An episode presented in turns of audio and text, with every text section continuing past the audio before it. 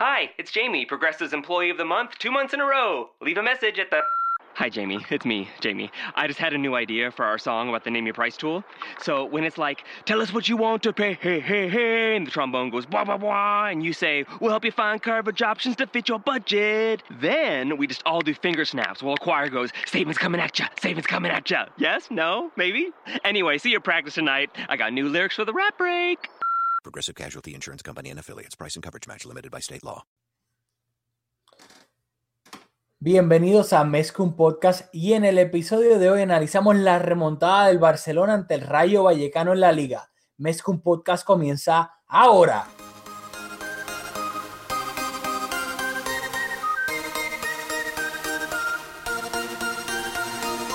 Kevin Roland, contigo empezó todo. Som el millor club del món, diguin el que diguin. Vinga el Barça i vinga Catalunya! Apreteu-vos els cinc cinturons, que ens ho passarem bé. Bienvenidos a Mezcum Podcast, espacio dedicado totalmente a cubrir la actualidad del Fútbol Club Barcelona. Les habla Rafa Lamoy junto a Julio Barra. Dímelo, Julio. Cumpleaños feliz. Primero, Gra- viejo. Gracias, gracias, gracias. Ya son 29 primaveras, acercándonos a los 30. Cifra que tú vas a llegar primero que yo, pero Ah, necesario. Ah, saludos, felicidades, saludos a, a nuestros oyentes que yo me estaba pensando. Yo, nosotros nunca saludamos a nuestros oyentes. es cierto. Así que disculpen, no- nosotros acá esto hablamos del Barcelona y todo esto, pero este podcast es un poco no formal, así que improvisamos, nos olvidamos de cosas, lo que sea. El punto de todo esto es pasarla bien, hablar de obviamente lo que nos apasiona, que es el Barça, y pues nada, aquí no hay orden ni nada. Tratamos de ser pues, un poquito, mantener ahí un poco de formalidad, pero pues la mayoría de las veces no nos sale, así que nada, saludo a todos los oyentes. Bueno, y otra, siguiendo en la línea de las formalidades, eh, este episodio es auspiciado por Conitos Baila Bodeguita en la avenida San Patricio, así que dense la vuelta, el mejor lugar para ver partidos de fútbol. Así que ahora vamos al contenido. Vamos a lo que vinimos. eh, Vamos a hablar de la remontada del Barça contra el Rayo. Nada, a mitad de semana lo voy a mencionar por encima. No vamos a perder mucho tiempo. No vamos a perder nada de tiempo hablando de eso. El Barça jugó la Copa del Rey eh, el miércoles, para ser exacto, contra el Cultural Leonesa. Ganaron 0-1 con un gol en el último minuto de Clement Lenglet. Y obviamente, pues nada, a esperar la vuelta en el Camp Nou, eh, que será en diciembre, más adelante. Bueno, Pero yo, vamos- yo ajá. tengo un comentario sobre ese partido. Vamos a reservarlo para, para el final del episodio porque no es tan relevante. Tenemos otras cosas más importantes. También mencionar que tenemos zona mixta al final, así que pendientes a eso. Así mismo, así que vamos a hablar de lo, eh, vamos a hablar de a lo que vinimos, que es el partido eh, por la jornada número 11 de la liga, en donde el Barcelona visitaba al Rayo Vallecano en Vallecas y terminó ganando 2-3 con una remontada, pero vamos a analizar primero la alineación que sacó Ernesto Valverde. Ernie salió en la portería, eh, en la portería con Marc-André Ter Stegen, defensa de cuatro, Jordi Alba de lateral izquierdo, pareja de centrales Lenglet y Piqué, lateral derecho Sergi Roberto, mediocampo Busquets de medio centro, Artur de interior izquierdo, Rakitic de interior derecho y arriba eh, Coutinho de eh, extremo izquierdo, Luis Suárez de delantero centro y Rafinha de extremo derecho, básicamente el mismo 11 que sacó contra el Inter en Champions y contra el Madrid en, el, en la liga, en el clásico. Luego en el banco se encontra, en el banquillo se encontraban Dembele, Munir, Arturo Vidal, Nelson Semedo, Jasper Silesen, Carla Saleñá y la leyenda del barcelonismo, Chumi Brandaris. Y obviamente pues se quedaron fuera de la convocatoria Denis Suárez y Malcolm. ¿Qué me tienes que decir de este 11 de Ernesto Valverde? Bueno, pues como dijiste, es de los partidos que cuentan. Es el tercer partido consecutivo que salimos con la misma alineación, pero desde este partido tú me estás texteando quejas de Valverde. No me las has compartido, pero sí sé que tiene unos cuantos comentarios sobre Valverde, así que ¿qué te parece a ti? Yo creo que vas a ser más contundente que yo en tus expresiones. Es que a mí, honestamente, ya esta situación de Malcolm me tiene, me tiene hinchado algo que no puedo decir aquí. porque es que lo encuentro estúpido, absurdo, este, hasta cierto punto prepotente de Valverde. todos sabemos que Valverde no pidió a Malcolm, lo trajo la directiva. Todos sabemos, porque Valverde lo ha expresado en conferencias de prensa, su malestar, básicamente diciendo yo no lo pedí, así que no sé por qué lo trajeron. Y eso se ha visto reflejado en su tratamiento a Malcolm. Malcolm, no, me gustaría para la próxima lo voy a, voy a hacer ese research, lo siento. De nuevo, aquí la, la formalidad de este podcast es inigualable. No lo sé, pero sin duda alguna debe ser una cantidad bastante grande de todas las veces que Malcolm ni siquiera ha entrado en la convocatoria de, del, Barcelona, o sea, que no, que o, entrado, o no ha entrado en la, en la convocatoria o no ha entrado al banquillo, lo que sea, de la manera que lo quieran ver. O sea, no ha estado en el banquillo, punto. Ni siquiera hablo que sea titular. Digo que ni siquiera ha estado en el banquillo. Y pienso que Valverde ha tenido cero, pero cero negativo, 40 mil tacto con Malcolm que ni siquiera lo pone en el banquillo. la justificación de él fue que Aleña tuvo un buen partido en la Copa del Rey y se merecía estar en el, en, el banquillo por encima de, de, de, Dios mío, de Malcolm. ¿Y qué pasa? Malcolm, tú tienes que analizar la situación. Es un fichaje que costó 40 millones. Es un jugador con, para mí, bastante potencial que puede ayudar. Y hoy tal vez te puedo tirar la toalla en el sentido de que, ah, pues Aleñá, etcétera, iba a jugar. Pero es que todo el mundo sabía que por las posibilidades de que Aleñá jugara hoy eran, ¿sabes? Hoy no, me refiero al juego contra el Rayo, eran prácticamente nulas. No terminó jugando y para qué. Entonces ya estás dañándole la moral a, Malcolm, que se la llevas dañando en todo lo que va de temporada. Y al final, luego, si por X o Y razón lo necesita, o lo pones en la Copa del Rey y no te juega bien en la Copa del Rey, pero es porque un jugador que no le has dado ningún tipo de continuidad, ni siquiera en el banquillo, con la opción de que juegue de, cambio a alguien en la segunda mitad. O sea, y me parece totalmente absurdo la manera en que Valverde, por su orgullo o su forma de ser tan terco, ha manejado la situación de Malcolm. Ya, Yo pienso, o sea, para no podemos ser injustos con Malcolm. No está teniendo continuidad, como dice, está bastante falto de confianza, como es entendible. Ahora, tuvo una oportunidad en el partido entre semanas de Copa del Rey y a mi juicio no la aprovechó. Eh, en lo que esperamos que le añada al Barça, que es desborde por las bandas, que le dé profundidad, que, que regatee, que en el uno contra uno, pues que tenga ese añadido. Y eso es algo que en el partido de, de Copa del Rey yo no lo vi. Así que en ese sentido yo no sé cuánto puede aportar eh, Malcolm en un partido de, máxima exigencia. Dicho eso, pues obviamente está condicionado por, las circunstancias y, está jugando al lado de compañeros, por ejemplo, en, la Copa del Rey, no está jugando al lado de los titulares habituales y todas esas cosas inciden. Por eso, o sea, para mí yo no, ni, lo quiero jugar, o sea, por ese partido de la Copa del Rey, porque para mí eso tiene cero validez en el sentido de que no juega nunca, ni siquiera va convocado y lo pones en un partido que está jugando con Munir con Dembele, con Samper, con Arturo Vidal, con Denis Suárez, luego con Chum, Chum, Chumi jugó ese juego, o sea, Cuenca de central, Miranda de lateral izquierdo, o sea, es un partido que tú no puedes sacar nada de conclusión de Malcolm. Y estoy de acuerdo, y, por esa línea iba.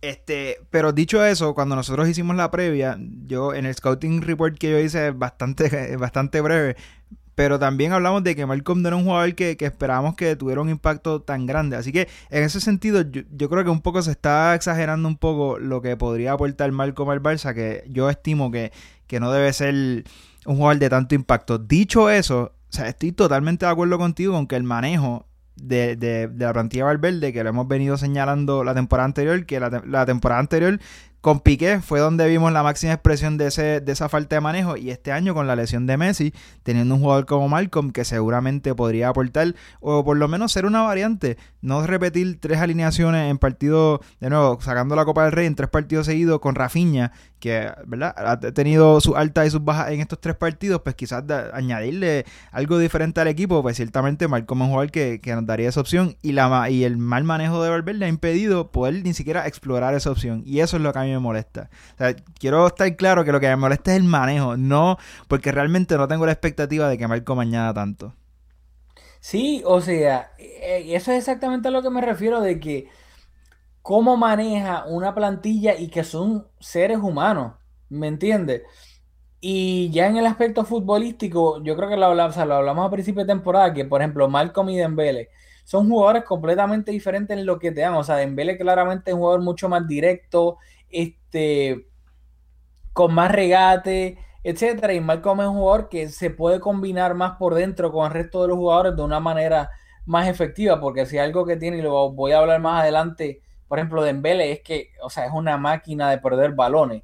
Algo que Malcolm, pues tal, en lo poco que he visto de él con el Barcelona, para mí se le da mucho mejor el juego interior, este, asociarse con sus compañeros. Eh, es un jugador bastante más conservador.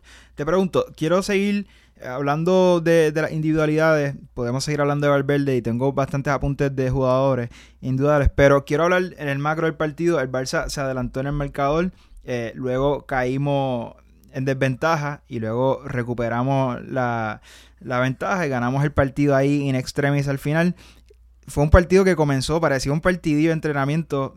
Los dos equipos, para mi sorpresa, con sin mucha intensidad al principio del partido. Fue un partido rarísimo. ¿Qué te pareció a ti en el global? En el global. como partido, porque fue un partido que... tuvo como diferentes etapas. para mí fue un partido bastante raro. Sí, fue raro, porque yo creo que los primeros minutos, 20, 30 minutos, yo creo que yo vi al Barça bastante bien. No, no solo lo digo por el gol. Pero fíjate, en esos 20 minutos, que perdóname que, te corté, pero en esos 20 minutos estábamos teniendo el balón, en la posesión abrumadoramente. Voy a, voy a buscarlo ahora cuando tú, tú, lo, tú lo menciones.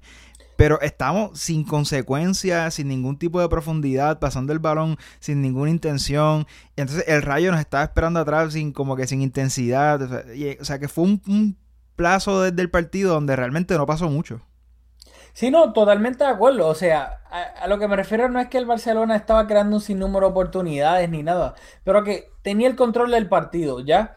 Fuese pues por, por ellos mismos o por también por complacencia del Rayo, que claramente, como mencionaste, estaban atrás con casi todo el equipo esperando a ver si el Barça perdía algún balón y entonces ahí se iban a la contra. Pero como ellos estaban siendo súper conservadores, el Barça dijo, está bien, ustedes van a ser conservadores para colmo, nos adelantamos en el minuto 10, pues nosotros vamos a seguir pasándola de lado a lado sin consecuencia alguna.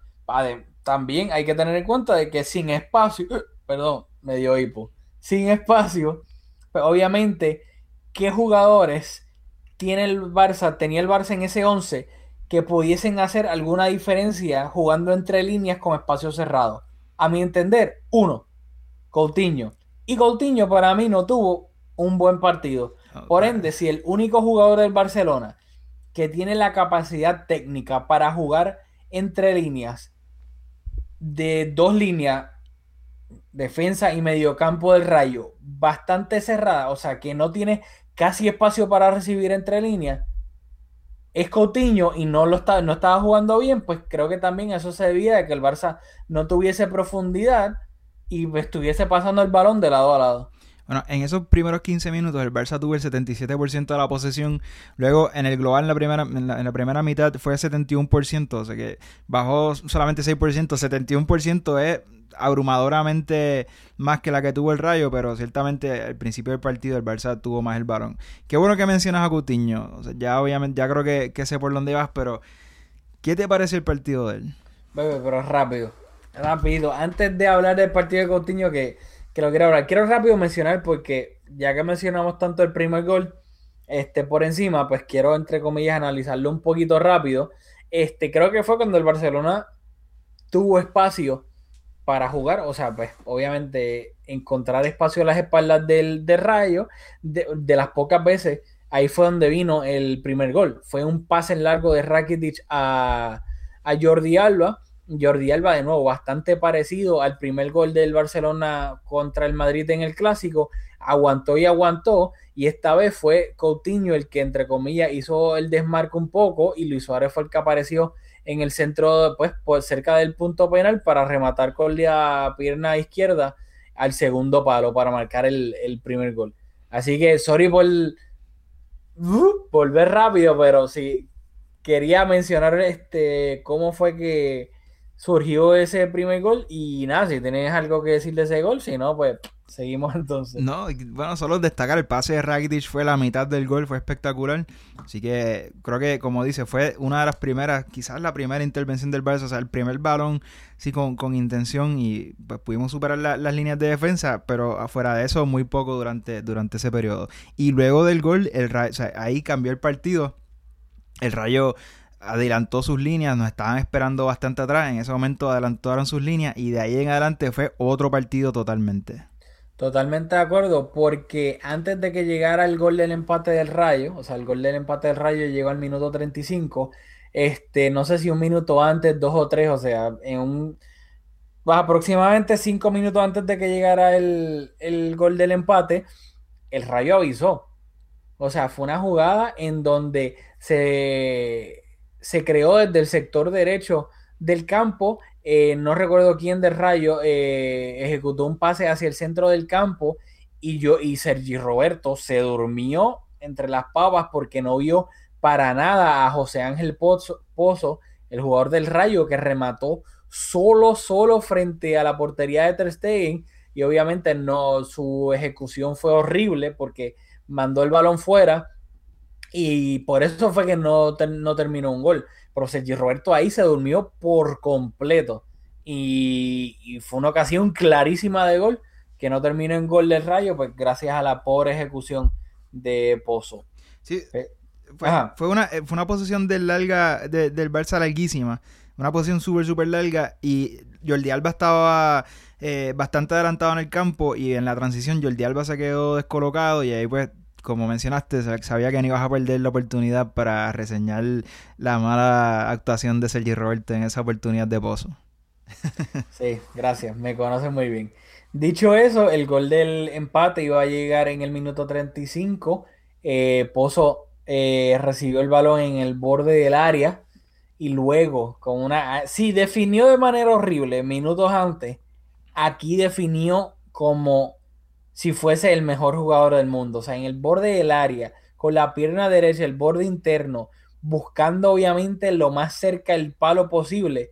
Inclusive el balón le dio al, al palo y terminó entrando. Ter Stegen se estiró lo más que pudo y aún así no, tu- o sea, no tuvo ningún chance de desviar ese remate porque yo creo que ni con 20.000 Ter Stegen llegaban a, a ese remate. Obviamente estoy exagerando para enfatizar en lo excelente que fue el remate que terminó en el, en el gol del empate del partido. Ah, Eso fue, como dijiste, un golazo. Ter Stegen no tenía ninguna oportunidad de llegar.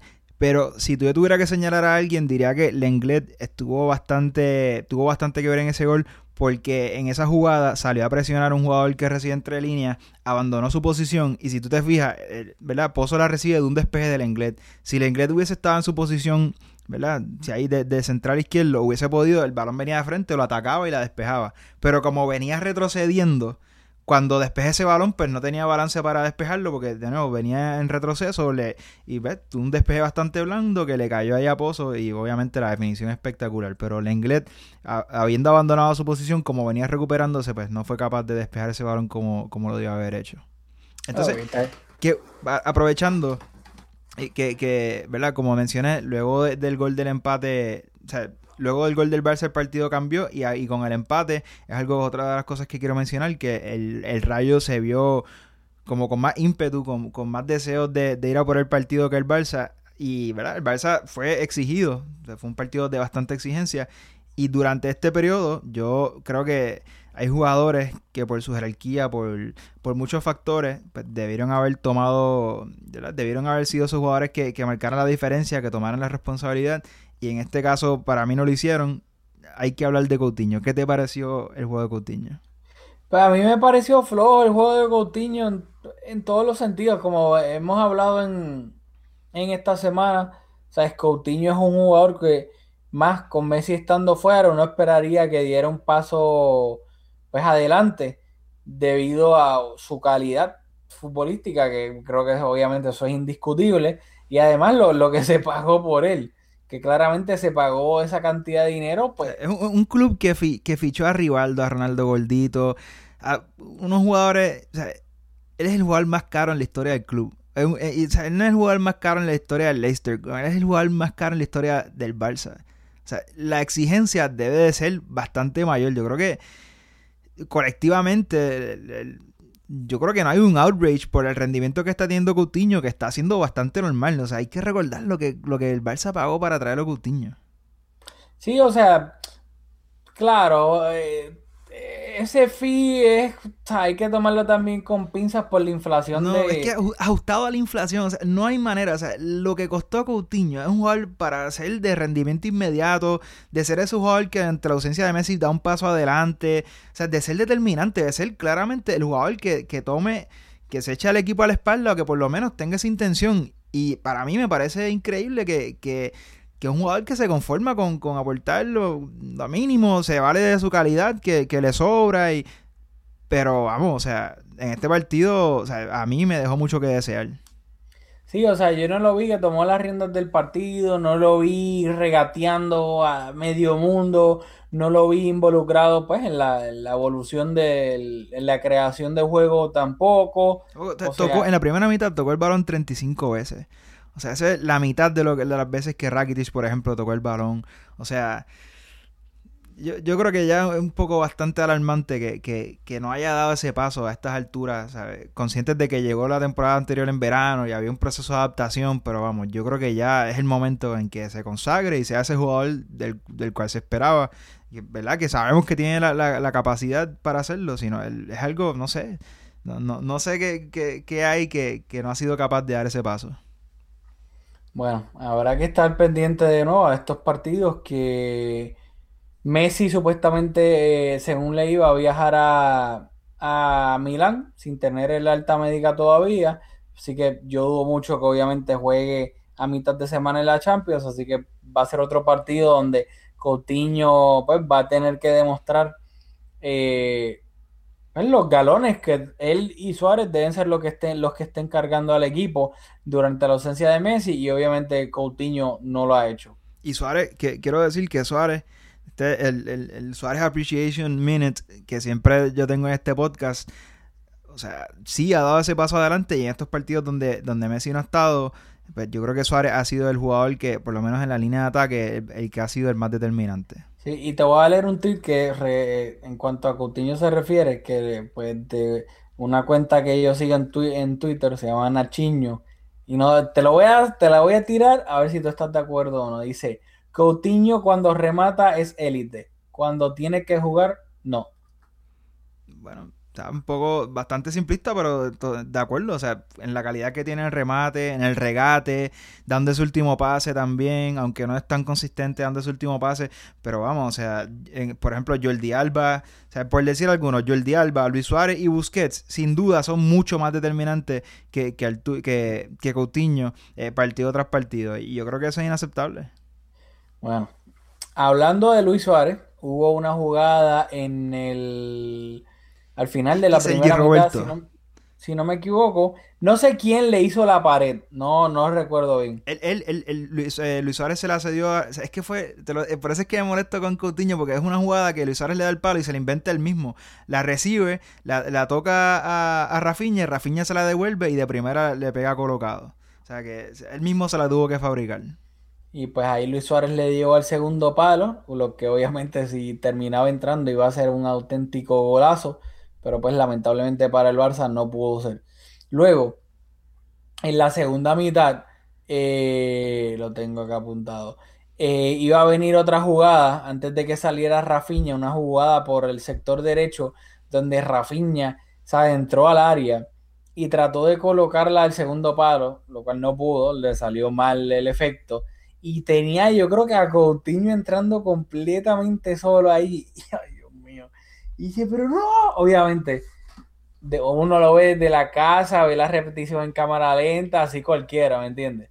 Pero pues nada, que era una situación donde Rafinha creo que sí miraba, porque en ningún momento miró a Coutinho, en todo momento se ve que está mirando ese segundo palo tratando de meter el gol, donde casi pues el ángulo que tenía estaba bastante difícil. Dicho eso, Valverde no esperó casi nada ya para ejecutar sus cambios, ya que en el minuto 52 salió Rafinha y entró Dembele. Luego en el 56 por parte del, del Rayo salía Trejo y entraba Álvaro García. Esos son los primeros cambios, los primeros minutitos de la segunda mitad. El gol del Rayo iba a venir en el minuto 57 para ponerse por delante del marcador 2-1. Iba a ser un centro desde el sector derecho al primer palo y ahí eh, Raúl de Tomás le ganó la posición a Piqué, remató de cabeza, dio en el palo y luego en el rebote llega al otro lado de la portería donde de nuevo Sergi Roberto, dormido completamente, ni se da cuenta que tiene a Álvaro García cerca y le permite rematar a Álvaro García para marcar el, segundo gol del Rayo. Repito, aquí Jordi, eh, Sergi Roberto de nuevo completamente dormido y esta vez sí le terminó costando un gol al Barcelona. ¿Qué me tienes que decir de este gol? Bueno, que este gol, eh, estadísticamente, eh, en la segunda mitad los dos equipos tuvieron la misma cantidad de remate entre los tres palos, pero yo creo que el Rayo se veía más cerca de conseguir ese gol que, el Barça de conseguir un segundo. Así que premio al, partido que estaba haciendo el Rayo, que parecía ser un equipo que estaba jugando con más intensidad. Y eso es preocupante, o sea, en un momento en, la liga en donde el Real Madrid había ganado, el Atlético está tambaleando era un, un, partido que el, que el Barça tenía que ganar sí o sí. No podemos seguir siguiendo puntos. Estás en un campo ajeno con un rival que no tiene mucha calidad, pero sí que, le metió bastante ganas al partido. Eh, no está Messi. Yo creo que o sea, es un partido que tienes que ganar. El, el, Barça como que no, no parecía ese equipo que estaba buscando conseguir e, e, ese segundo gol. Sí, y a mí lo quiero decir para no ser ventajista ni nada. O sea, para mí Luego entró Dembele y, y en actitud se la tengo que dar. Estaba tratando de hacer cosas diferentes. Pero el juego de Dembele, o sea, Dembele es que eh, Dembele es frustrante porque le tiene tanto potencial, pero a la misma vez tiene tanto margen de mejora. Porque su toma de decisiones, su juego por dentro, cuando pasa el balón, lo hace tan y tan mal. Sus pérdidas por dentro y no soy el único, por si acaso, no es que yo estoy, porque mucha gente en Twitter y gente que analiza los partidos también lo dice. Pero sus pérdidas por dentro son pases tan estúpidos y mal ejecutados que da rabia, porque no es que olvídate, le quitaron el balón entre cuatro o una cosa así. Es que hace un, pase simple que hace a otro jugador y lo hace mal, o lo hace atrás, lo hace al frente, no lo hace con la potencia correcta y luego termina en un contraataque del rayo peligroso con que también termina en remate y te da rabia porque dices, pero ¿por qué Dembele está tomando, está ejecutando estos pases tan horribles por, pues por dentro? Y luego viene obviamente, te marca el gol de, del empate, que de nuevo, shout a Piqué, que a veces es eh, el segundo o el mejor delantero, o sea, siempre que Piqué sube delantero, el Barça crea peligro por activa y por pasiva. Y así fue que surgió el, gol del empate, que fue un centro de, Jordi Alba. Piqué la bajó de cabeza y ahí Dembélé de primera con la pierna izquierda, inclusive yo creo que le iba hasta con efecto con la de tres dedos para marcar el gol. Pero no quiero ser ventajista y decir, ah, Dembélé metió el gol, partidazo ni nada, porque hasta el gol, para mí Dembélé estaba jugando horrible. y no quiero ser tampoco negativo de que ah, estos culés negativos ni nada, no quiero que esté en récord porque de la misma manera que hay veces que no mete gol y juega bien, pues para mí hoy metió gol, pero no jugó bien. Sí, estoy de acuerdo. En el minuto, el minuto 87, Dembele empató el partido a dos con, un gol. Así que, como dije, primeros minutos, 15 a 20, yo diría el partido, un partido sin mucha intensidad. El Barça, en las botas de, a través de Luis Suárez, marcó el 1-0. Luego cayó abajo en el marcador. Y en el minuto 87 consiguieron el empate que yo, ¿verdad? En el, habiendo visto el partido, era un resultado que, con el cual yo estaba satisfecho pensando en que no estábamos jugando muy bien. Luego Luis Suárez, lo, vamos a comentar en el minuto 90, anotó el gol del Gane. Pero hay algo que me llama la atención también, es que en el minuto 67, doble cambio, eh, salió Coutinho. O sea, a mí me parece absurdo que nuevamente, y perdonen que me repita tanto, es que me parece tan absurdo que el jugador más caro en la historia del Barça, con Messi lesionado, salga en el minuto 67. Y, o sea, y entró Arturo Vidal y Munir. Es que si hubiese entrado Malcolm y y vamos, no sé, pero o sea, salió, entró Munir y Arturo Vidal. O sea, para mí eso es algo que es como impensable, no sé, no sé qué te parece a ti. A mí lo que, de ese cambio, tal vez yo, pues, el- lo que tengo es, es otro punto de vista. No, me parece ridículo, o sea, y creo que, que eso define a la perfección lo que, lo que estábamos hablando de Coutinho, de que claramente no está dando un rendimiento. Si el mismo Valverde lo decide sacar en el minuto 67 Para poner a Munir. para poner a Munir el O sea, Haddadi. es que, eh, ah, Munir el Haddadi. o sea, Dicho eso, lo que sí me, me da, me da rabia.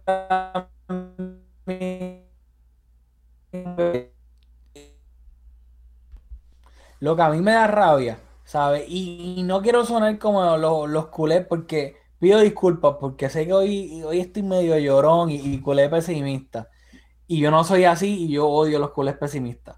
Pero acá me voy a tirar otro rank contra Valverde porque, y shout out a Ramón Soto, que esto va, esto va de tu línea.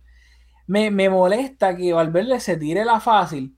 Yo sé que Arthur está jugando por primera vez en, en Europa, se está aclimatando físicamente, estuvo jugando con gremio, etcétera.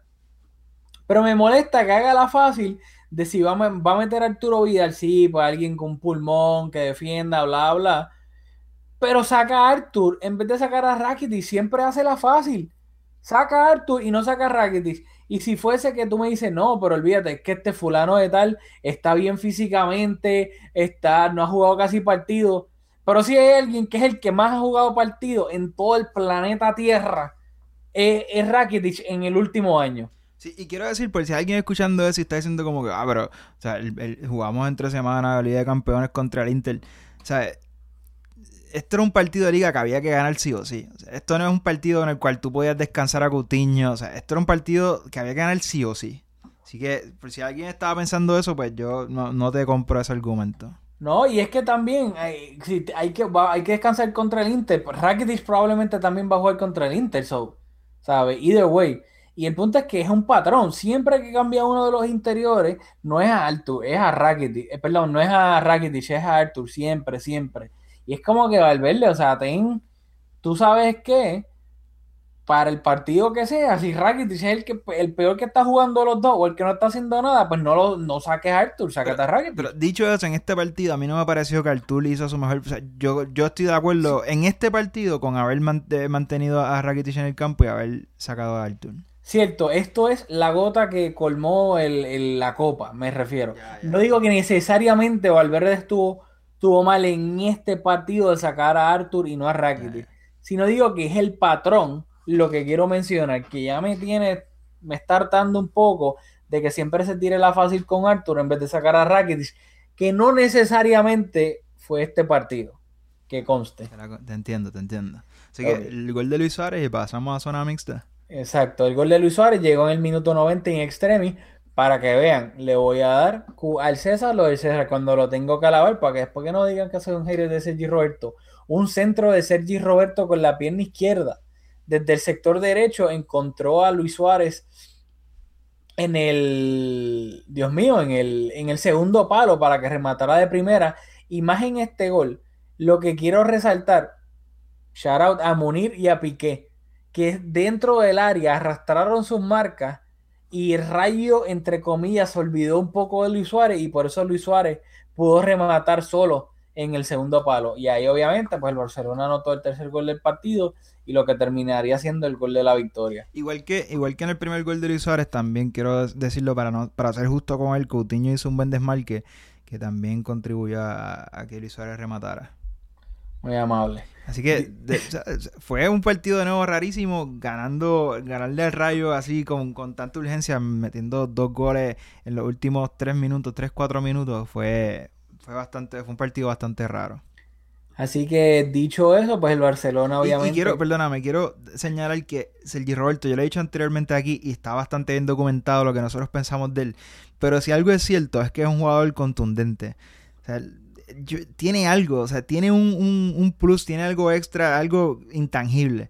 Pero es ciertamente un jugador que, que realmente su- sus intervenciones tienen consecuencias. Totalmente de acuerdo. Después digan que soy un hater. Este, nada, gracias a esa victoria importantísima para el Barcelona, eh, se mantenía, eh, bueno, que como quiera se iba a mantener en el primer lugar de la liga, pero mantiene la ventaja de cuatro puntos. Está la, la tabla de la liga ahora mismo. Número uno, Barcelona con 24 puntos. Empates, eh, empate por el segundo lugar, aunque sí, ahora hay el gol eh, es diferente por el- la diferencia de goles, pero para mí, tres equipos empate con 20 puntos: Sevilla, Atlético de Madrid y el Deportivo Alavés. Luego en el quinto lugar está el Español con 18 y luego empates con 17 puntos están el Levante y el Madrid. Pero Así por ejemplo, el Madrid- Pero, mira, Ajá. el, el Te corté ahí. A ti te gusta decir la posición del Real Madrid en la tabla.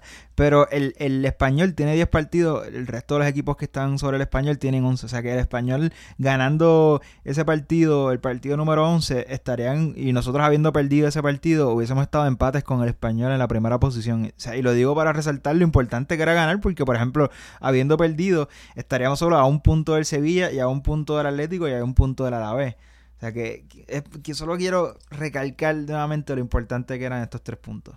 Ya, entre empate con el Español por el liderato de la liga. En noviembre. What the hell? Este, bueno, dicho eso, nada, rapidito, el Barcelona tiene dos partidos antes del próximo parón FIFA, el último de este año. Este martes visita al Inter en San Siro y luego el próximo domingo recibe al Betis en el Camp Nou y obviamente son dos partidos importantes porque pues el de Champions, si el Barcelona gana o empata, no recuerdo bien cómo era, asegura, no tan solo asegura el paso a octavos de final, sino que aseguraría el, el primer lugar del, del grupo. Y obviamente, pues el Betis es un equipo que juega bien al fútbol, que, pues, que, que puede plantarle cara un poco al Barcelona, pero pues en el Camp Nou, así que esperemos, esperemos que se saquen tres puntos. Y es clave, clave, clave ganar ese partido porque luego del parón FIFA, el primer partido es el Barcelona visitando al Atlético de Madrid en el Wanda Metropolitano. Mm, ¡Uy, Luli! bueno, vamos a la zona mixta. Vamos a la zona. Si te gusta nuestro contenido y nos quieres apoyar, por favor déjanos un review de 5 estrellas en iTunes, ya que de esta manera Mezcum Podcast le saldrá a más personas en su feed y así nos ayudan a que la comunidad de Mezcum Podcast siga creciendo. Saludos, Rafi y Julio. Primero que nada quería felicitarlos por el buen trabajo que están haciendo con Mezcum Podcast. Este, diría que nunca me lo pierdo, pero este, hay veces cuando perdemos puntos o lo que pasó con Messi, este, que me toma una semana en escucharlo, pero después me pongo al día, los escucho todos corridos y estamos al día. Este, nada, quería preguntarles sobre su opinión sobre el rendimiento que está teniendo el equipo desde que Arthur está siendo titular en la plantilla porque antes de eso estábamos viendo, estábamos teniendo un patrón de que el Barça no estaba jugando a nada, se veían todos a Messi Sálvano y no se veía un ritmo de juego ni un plan de juego. Este, no sé si es por Arthur o por la exigencia que tuvieron la pasada semana, porque como todos sabemos tuvimos una semana bien fuerte y se notó el cambio del equipo, no sé, repito, no sé si fue por Arthur o porque todos los jugadores se pusieron para su número y se vio un juego completamente diferente que estábamos viendo las pasadas semanas. Además de eso, este, me gustaría saber su opinión sobre Valverde, si es que también ha mejorado por la presencia de Arthur, porque se está viendo mejor técnico, las decisiones que tomó contra el Madrid fueron excelentes. Uh, lo único que me molestó fue que dejó mucho tiempo a Rafinha en el, en, la, en, el juego, porque ya en la segunda mitad se estaba viendo que estaba perdiendo muchos balones, que no que estaba cortando el, el ritmo de juego, que no sabía qué estaba haciendo. Pero después que hizo los cambios, entraron, si no me equivoco, dos goles más después del cambio de Rafinha. Nada, este... Bueno, yo, gracias, primero, gracias por ese mensaje. Te invitamos a que nos dejes tu nombre para poder saludarte formalmente. Y nada, yo no sé qué tú piensas, Rafa, pero yo estoy bastante de acuerdo con, tus planteamientos en cuanto al cambio del juego.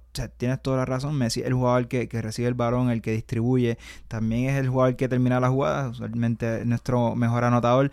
Pero ahora sin Messi, como dice, o sea, todos los jugadores tienen que dar un paso adelante y es lo que hemos estado hablando. Por ejemplo, yo soy de la opinión de que ese jugador que debe de ser el que da su último pase protagonista es, Coutinho. Hemos visto que, por lo menos yo, yo estimo que, que, Suárez es el que ha sido ese jugador, el que ha sido más determinante al frente en el ataque. Así que esperemos que Messi no se pierda muchos partidos más y que los partidos que se pierda, si es que se pierde alguno más, porque como dijo Rafa, es posible que tenga minutos, o sea, va a volar, pero pero vamos a ver. Pero que el resto de, la plantilla, o sea, tiene que, ser más contundente porque estamos viendo que, que Jordi Alba, Suárez, este, son los jugadores que han dado ese paso adelante.